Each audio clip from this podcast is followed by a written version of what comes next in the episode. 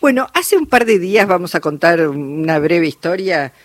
La, la aduana frustró un contrabando de fósiles y devolvió las piezas de un valor incalculable patrimonial, pero digo, el valor monetario, el, el valor cultural, el valor histórico, eh, realmente impresionantes, eh, porque estamos hablando de 6.400 fósiles que se habían ido o se estaban a punto de ir, lo va a contar mejor Diego Figueroa, que es el subdirector general de control aduanero. Diego, ¿cómo le va? Luisa Balmaya lo saluda, ¿cómo está? ¿Qué tal? Buenas tardes, Luisa. Buenas tardes a todos los que están en el piso y a la audiencia. Bueno, muchísimas gracias. Bueno, la verdad es que el, el número de piezas que lograron rescatar es increíble, ¿no? Este, cuéntenos un poco cómo, cómo se evitó esto, que como decimos tiene un valor incalculable, ¿cómo, cómo fue detectado? ¿Cómo se dieron cuenta? Sí, como usted decía, eh, es el mayor secuestro de fósiles eh, que hemos tenido en la historia de, la aduana argentina. Esto comienza con, vecinos de, Río Negro que um, alertan a la Secretaría de Cultura de Río Negro sobre algunos movimientos en un museo eh, que estaba en Bariloche. Eh, la Secretaría de Cultura de Río Negro nos comunica la situación a nosotros. Eh, tenemos hay, hay, un comité en Argentina que cumple 20 años también de, su creación, que es un comité de lucha contra el tráfico ilícito de, de patrimonio cultural. Eh, y en el marco de ese comité nos comunican esa, novedad y nosotros iniciamos una, investigación para ver si con los datos que nos aportaban había alguna salida de mercadería eh, desde Argentina hacia cualquier lugar del mundo y así se puede detectar que había una, una mudanza eh, que había salido de por el paso internacional de Carrera Salmonea de Mariloche uh -huh. con destino a Chile y de Chile habían marcado a Europa. Eh, nosotros ya teníamos el destino de esa mercadería, se emitió una alerta internacional junto a Interpol a la aduana de España, y la aduana de España cuando llega el contenedor lo detiene y lo revisa con personal especializado en patrimonio cultural. Mm. En ese ese control fue realizado online con nosotros, nosotros participamos vía Zoom con especialistas nuestros eh, y ahí se identificaron piezas que estaban ocultas en, eh, por ejemplo, doble fondo de cajas de herramientas, doble fondo de latas eh, o enmascaradas con, con yeso, simulando ser otras otras cosas, muebles o partes de muebles, etcétera. Claro. Eh, Diego, perdón, lo, lo, lo, interrumpo, pero digo, sí. la importancia, por un lado, de la trazabilidad que puede hacer aduana, alertada, ¿no es cierto?, de que algo extraño está ocurriendo, la colaboración internacional y, este, bueno, tener los expertos como para poder eh, digamos, descubrir eso que estaba oculto, porque además este, habrá piezas que son de un tamaño relativamente importante y otras que son muy pequeñas. Tal cual, tal cual como usted dice, hay, piezas muy pequeñas que son de, también de alto valor eh, y son muy difíciles de encontrar. En, en digamos, la, el trabajo que se tomaron fue un, trabajo realizado por personas que sabían cómo manejar estas piezas y cómo ocultarlas, cómo disfrazarlas con yeso, por ejemplo, eh, sin, sin romperlas, sin dañarlas. Eh, así que sí, fue un trabajo bastante complejo de realizar. Eh, la verdad que contamos con el apoyo también del Museo de Ciencias Naturales Bernardino Rivadavia eh, y también del Instituto Nacional de Antropología y Pensamiento Latinoamericano. Claro, ¿este era un museo particular? Claro, sí, sí, sí, era un museo particular, eh, digamos, no, no era un museo de, oficial ni nacional, ni nada por el estilo, uh -huh. pero bueno, las piezas son patrimonio patrimonio del Estado, ¿no? de, la Nación Argentina, y en este caso lo, bueno de todo es que también con participación muy importante de la Justicia Federal, del Juzgado Federal de Bariloche, a cargo del doctor Villanueva, y de la Fiscalía Federal de Bariloche, se logró eh, repatriar los, los ¿no? Porque además de la detección y, y de descubrirlos y todo, lo, llevó un montón de tiempo y un montón de trabajo lograr la repatriación. Claro, le, le quería preguntar eso, esos eh, digamos, que eh, piezas fósiles eh, sean declaradas patrimonio del Estado Nacional y que no puedan salir del país, no puedan venderse, eso es relativamente nuevo en la República Argentina, no, data de hace muchos años, ¿o sí? No, el, el, digamos, todo el patrimonio cultural argentino se encuentra protegido por la ley 25.743 y también hay otra ley que es la 19.943 que es más antigua. Pero el, el tema es que para mover eh, este tipo de material es posible siempre y cuando se cumplan con los requisitos de la ley y con intervención, por ejemplo, del Museo de Ciencias Naturales. Claro.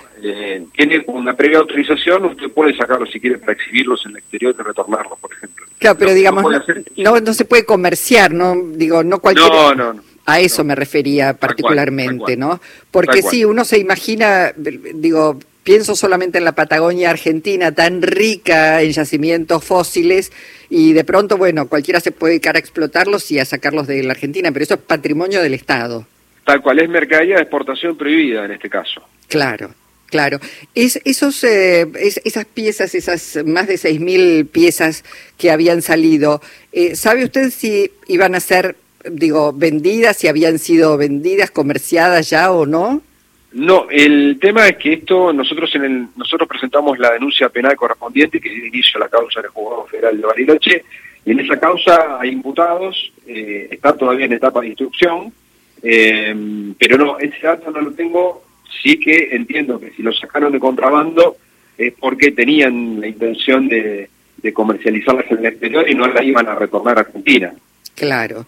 Eh, otra pregunta, digo, entre las, eh, las múltiples piezas que, digamos, que habían salido de la Argentina, eh, ¿qué, ¿qué, cosas para tener idea? No sé, un fémur de un dinosaurio, ¿qué había? Había, hay mucha, en mucho, lo, la, la, pieza más importante, o que a mí por lo menos me llama más este, la, la, atención, es el fósil de, de una flor margarita que tiene, según el CONICET, 47, eh, más de 47 millones de años de antigüedad, que es la más antigua que se ha detectado en el mundo. De una margarita, qué maravilla. Sí, es una pieza hermosa, es una pieza hermosa.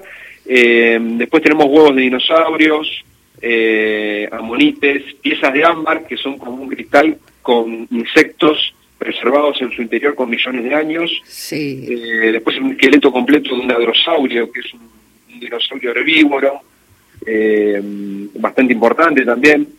Eh, bueno, y un montón de, hay un montón de huesos, es, es, incalculable la cantidad de, fósiles eh, que, están, que fueron detectados. Claro, bueno, por supuesto lo va a determinar la justicia, pero eh, aproximadamente, ¿cuál es la pena? ¿Tiene idea que le cabe a alguien que saca, digamos, este, fósiles de, de la Argentina?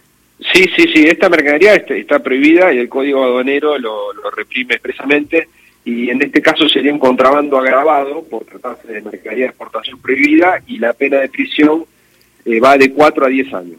De 4 a 10 años. Bueno, esto es de cumplimiento efectivo, debería ser. Sería sería de cumplimiento efectivo en caso sí, en caso de, que la justicia lo resuelva.